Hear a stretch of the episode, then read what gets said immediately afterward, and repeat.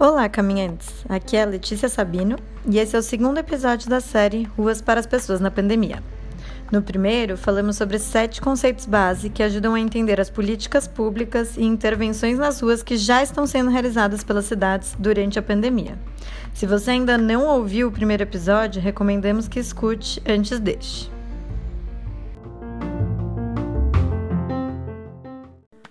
Caminhantes! Aqui é a Luísa Showa e eu também vou estar compartilhando esse episódio com vocês. Vamos lá? Antes da gente falar sobre os casos de algumas cidades e as suas políticas e ações, vamos relembrar brevemente o contexto em que essas intervenções estão sendo elaboradas. No dia 11 de março de 2020, a Organização Mundial da Saúde decretou uma pandemia causada pela Covid-19. O termo pandemia é usado para descrever uma situação em que uma doença ameaça muitas pessoas ao redor do mundo simultaneamente a pandemia da Covid-19 já atinge mais de 180 países. Nesse contexto, com o intuito de conter a pandemia e não agravar os impactos do vírus na população, a Organização Mundial da Saúde recomendou que se identifique de forma rápida as pessoas contaminadas e que se realize medidas de distanciamento e isolamento social.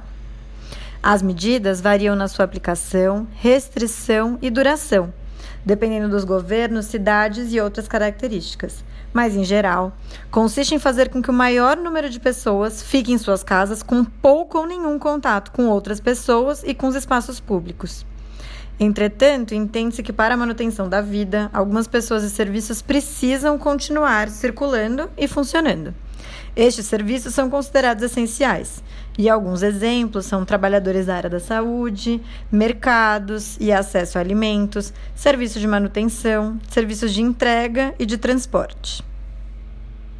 A prática do distanciamento e isolamento social gerou um impacto imediato nos deslocamentos e na mobilidade das cidades, evidenciando o despreparo das mesmas em prover possibilidades de deslocamento e acesso a serviços sem gerar aglomerações. É nessa realidade que algumas cidades começaram a fazer uso da capacidade híbrida e flexível das ruas, propondo nova distribuição de espaço e de usos como forma de oferecer melhores condições de distanciamento e segurança para a população. Nesta aula, iremos apresentar os casos de três cidades que responderam de forma rápida, cada uma à sua maneira, implementando soluções de urbanismo tático e temporário para garantir melhores condições no acesso à cidade.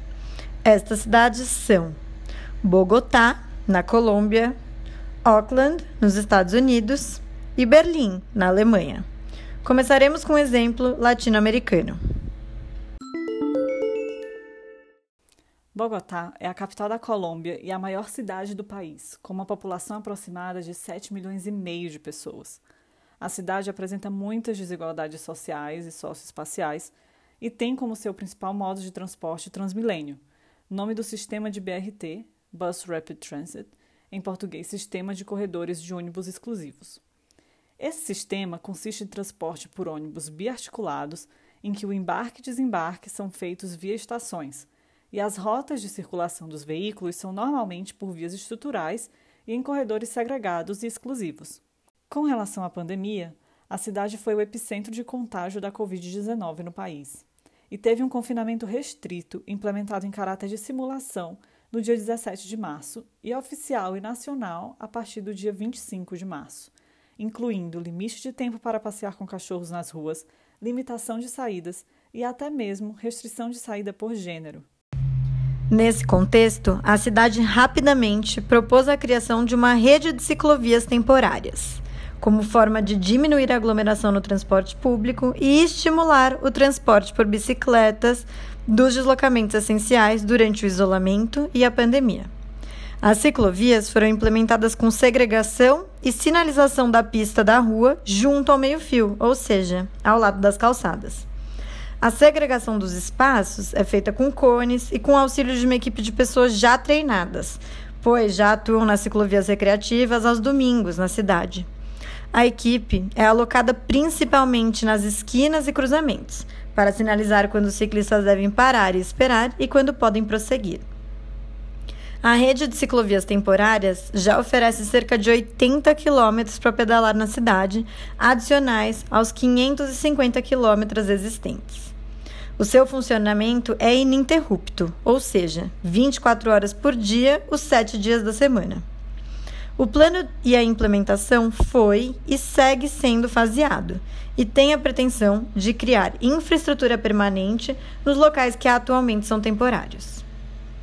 As rotas escolhidas atendem principalmente a dois critérios: oferecer alternativa ao Transmilênio, o sistema de BRT da cidade, traçando um caminho paralelo às rotas dos ônibus e prover conexões seguras entre ciclovias e infraestrutura já existente, como, por exemplo, nas pontes e viadutos da cidade. Dessa forma, o objetivo da iniciativa é de mobilidade urbana e é bastante claro. É a migração modal do transporte público para a bicicleta nos deslocamentos necessários, provendo melhora da qualidade do ar e diminuindo o risco de contágio ao promover maior segurança nos deslocamentos do ponto de vista viário e sanitário. O início oficial do programa foi no dia 25 de março, junto ao início do isolamento social nacional. Mas houveram alguns testes antes da sua realização. O programa, inicialmente proposto, tinha data prevista para terminar junto ao fim do isolamento, se apresentando como uma medida emergencial.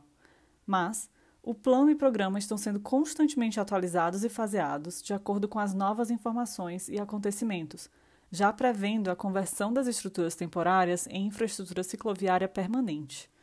A rapidez na resposta e a capacidade de implementar tal solução com eficiência foi fruto de políticas já estabelecidas e realizadas anteriormente, junto ao posicionamento dos tomadores de decisão e lideranças. Bogotá já vinha atuando há alguns anos para se consolidar como a capital da bicicleta na América Latina. Nesse sentido, a cidade se estruturou para alcançar os atuais 550 quilômetros de infraestrutura cicloviária existentes.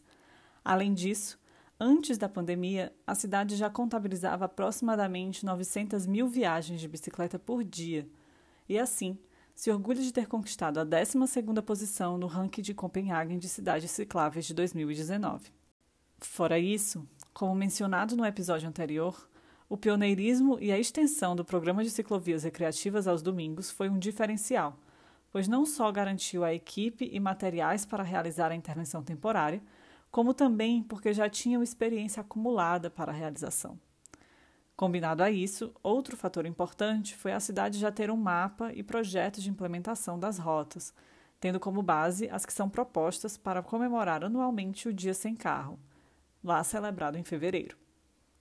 Ter integração com esses programas foi possível devido a uma coordenação interinstitucional que envolveu a Secretaria de Esportes e Recreação, a Secretaria de Mobilidade, o Transmilênio, o Departamento de Polícia e o Instituto de Risco e Emergência. Ainda no quesito liderança, é importante ressaltar a atuação da prefeita na cidade, que promoveu uma simulação do confinamento antes de ser implementado a nível nacional que também veio acompanhada de testes da implementação das ciclovias temporárias. Esses dias que precederam a implantação definitiva do isolamento e da quarentena foram importantes para entender como acontecem os deslocamentos necessários e também para ver se as rotas e os quilômetros propostos funcionariam bem. A cidade admitiu que teve que diminuir a sua meta de quilômetros de ciclovias temporárias pois identificou uma diminuição significativa na eficiência e rapidez do transporte público. Nesse sentido, fica evidente como a tomada de decisão e os elementos urbanos existentes foram cruciais para a capacidade de adaptação e resposta da cidade, mostrando-se mais resiliente. A partir da experiência já em curso, em Bogotá, a Secretaria de Mobilidade percebeu que a infraestrutura que estava sendo planejada na cidade anterior à pandemia não considerava deslocamentos com mais de 7 quilômetros. A partir da experiência atual, apontaram que irão incorporar deslocamentos mais longos nos seus planejamentos e políticas de médio e longo prazo. Outra iniciativa combinada que merece destaque foi a doação de bicicletas para profissionais de saúde não apoiando apenas com infraestrutura, mas também com acesso e oportunidades de uso dessa infraestrutura, o que é extremamente importante de ser realizado em conjunto nas cidades latino-americanas para promover realmente a migração modal e estimular o deslocamento por bicicleta.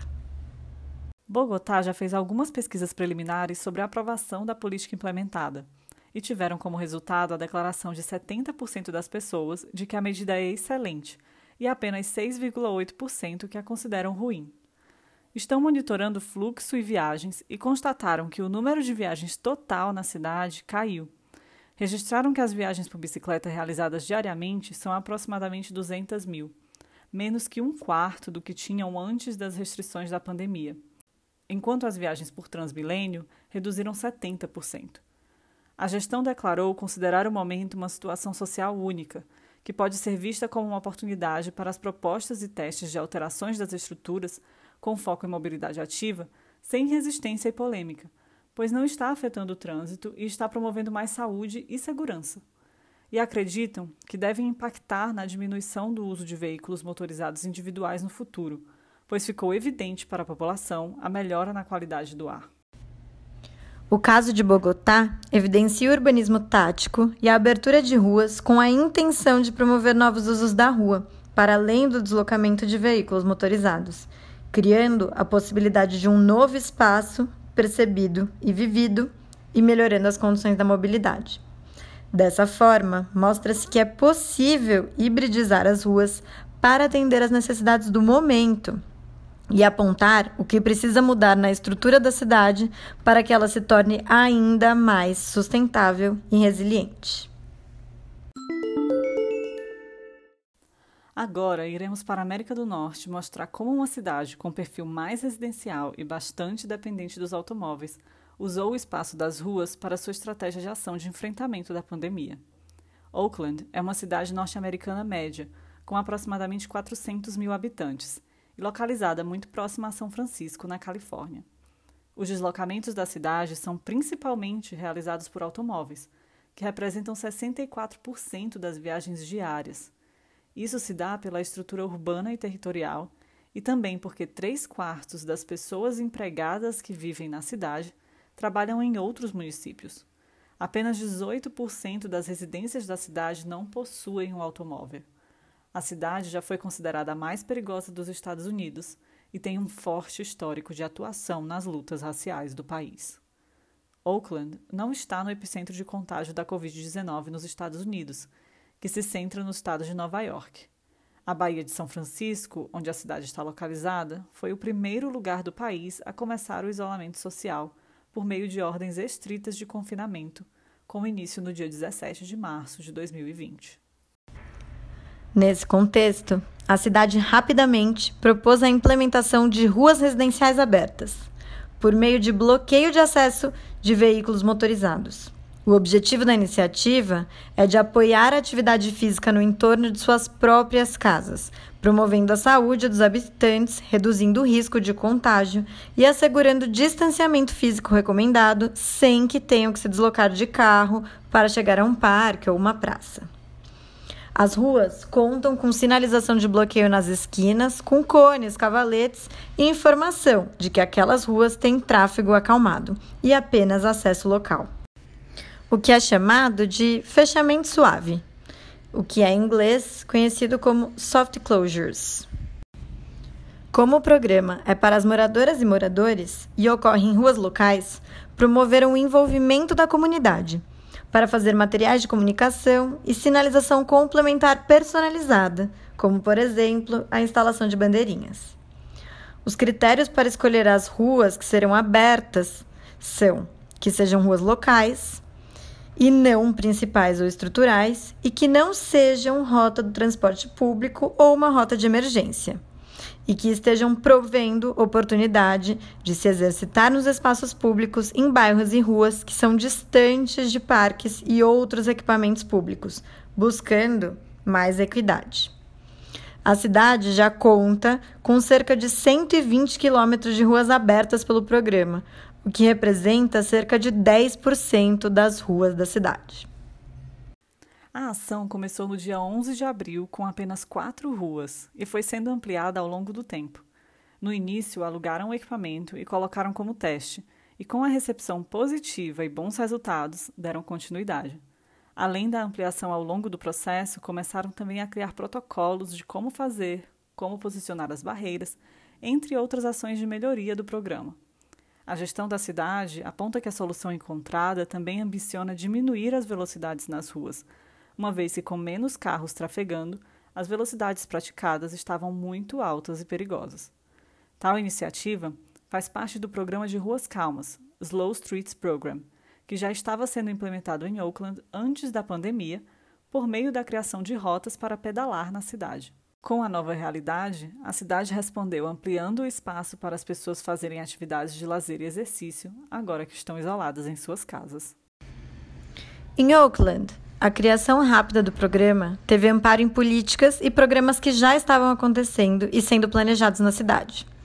As ruas com as características mencionadas já haviam sido mapeadas pela iniciativa de Ruas Calmas para a criação de rotas de bicicleta chamadas Let's Bike Oakland. Vamos pedalar Oakland.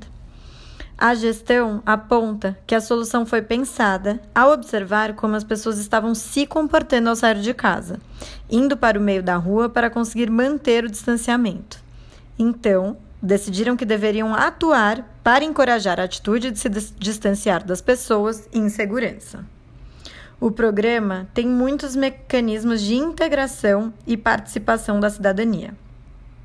No nível local, moradoras e moradores são encorajados a personalizar os bloqueios e sinalização, enquanto, em um nível mais amplo, há um número de telefone disponível e canal online para as pessoas fazerem denúncias ou reclamações relacionadas às ruas calmas abertas. E também solicitar e candidatar suas ruas para integrarem o programa. Dessa forma, o programa segue sendo ampliado continuamente. Ainda, como a rua se torna espaço público de usufruto das pessoas e não para deslocamento,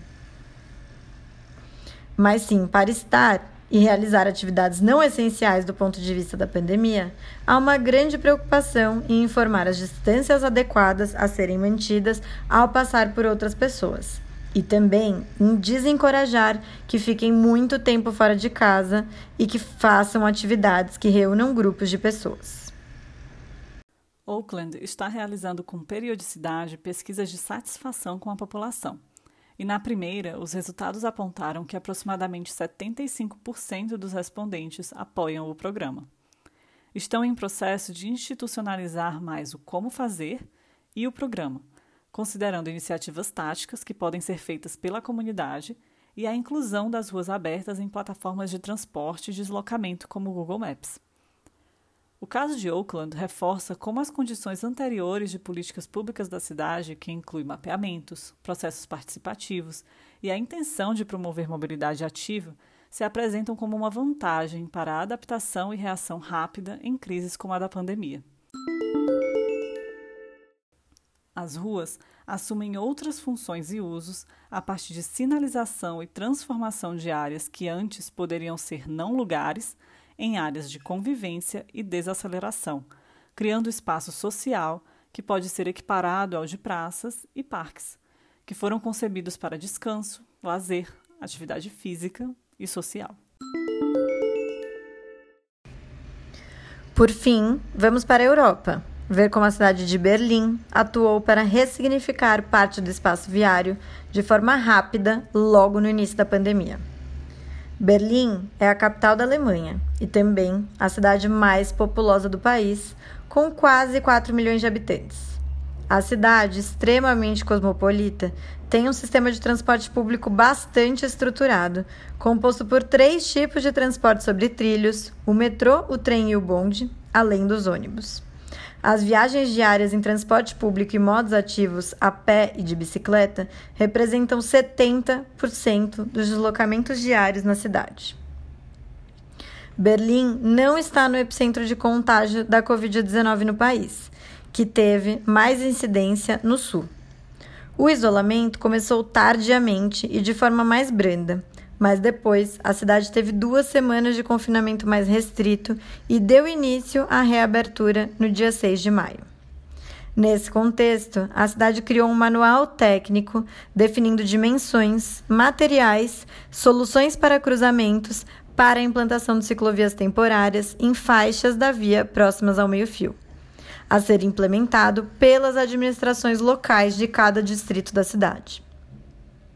O objetivo central é de prover melhores condições de distanciamento nos deslocamentos diários por bicicleta, uma vez que essa forma de deslocamento já é bastante expressiva na cidade e muitas pessoas passaram a pedalar ao invés de usar o transporte público.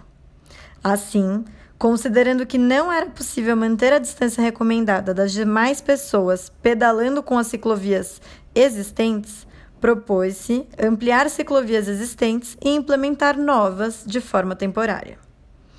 A sinalização das ciclovias é feita com pintura de pictograma de bicicleta no asfalto, fitas removíveis, cones e até realocação de faixas de estacionamento de carros, como barreira de proteção entre as ciclovias e as faixas de circulação de veículos motorizados. A primeira ciclovia temporária foi implementada no dia 23 de março e depois continuaram a ser implementadas outras semanalmente. Já foram implementados mais de 20 quilômetros de ciclovias emergenciais.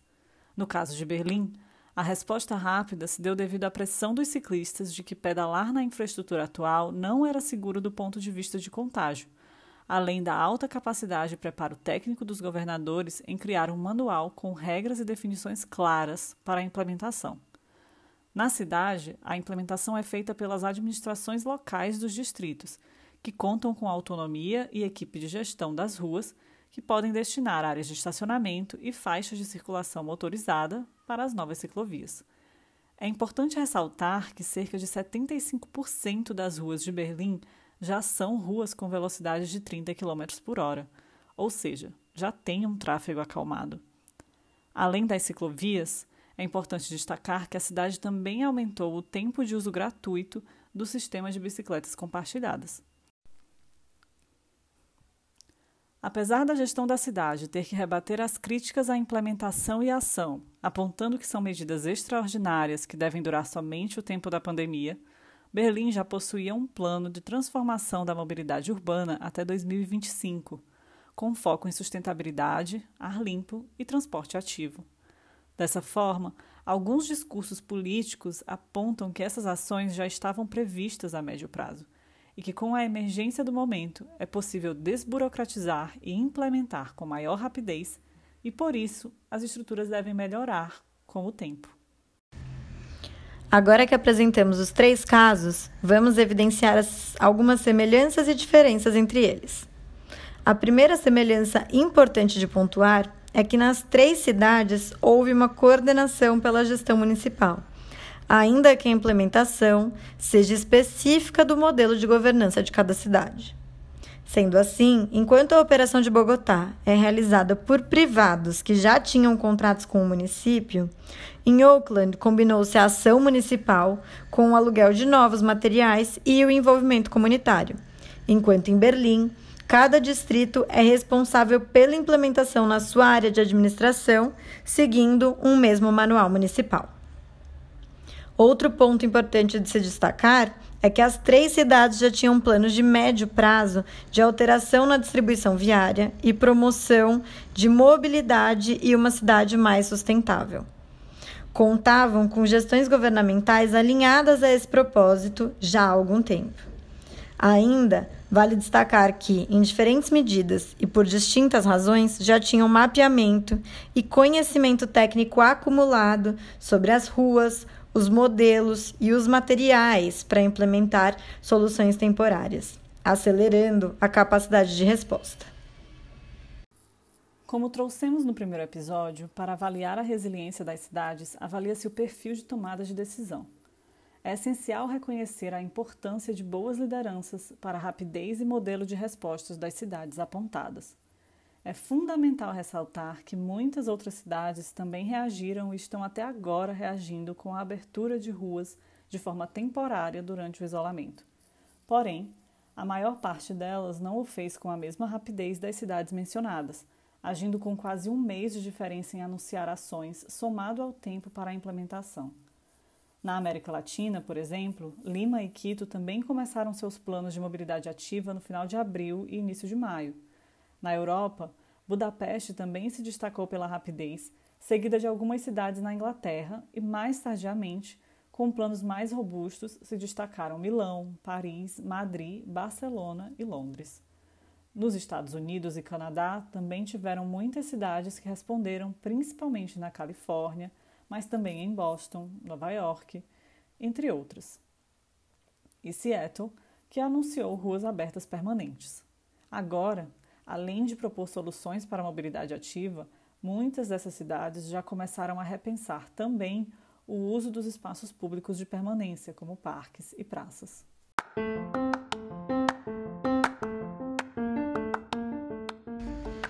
No próximo episódio, falaremos de cinco soluções que estão sendo implementadas de forma combinada em diversas cidades, focada na reabertura de médio e longo prazo, com a intenção de criar novos hábitos e formas de estar e interagir nos espaços públicos. Enquanto isso, se você quiser saber mais sobre o Sampapé, não deixe de nos seguir nas redes sociais e assinar a nossa newsletter mensal. Você pode nos encontrar no site www.sampapé.com no Instagram com sampapesp e ainda no Facebook, Twitter e LinkedIn. Até o próximo episódio. Esperamos que este episódio tenha inspirado você a pensar soluções e cidades mais humanas, caminháveis e cicláveis. Até a próxima! Se você gostou desse conteúdo e quer apoiar o trabalho do Sampapé, conheça a nossa campanha de apoio recorrente. Acesse www www.benfeitoria.com/sampapé. Até o próximo episódio.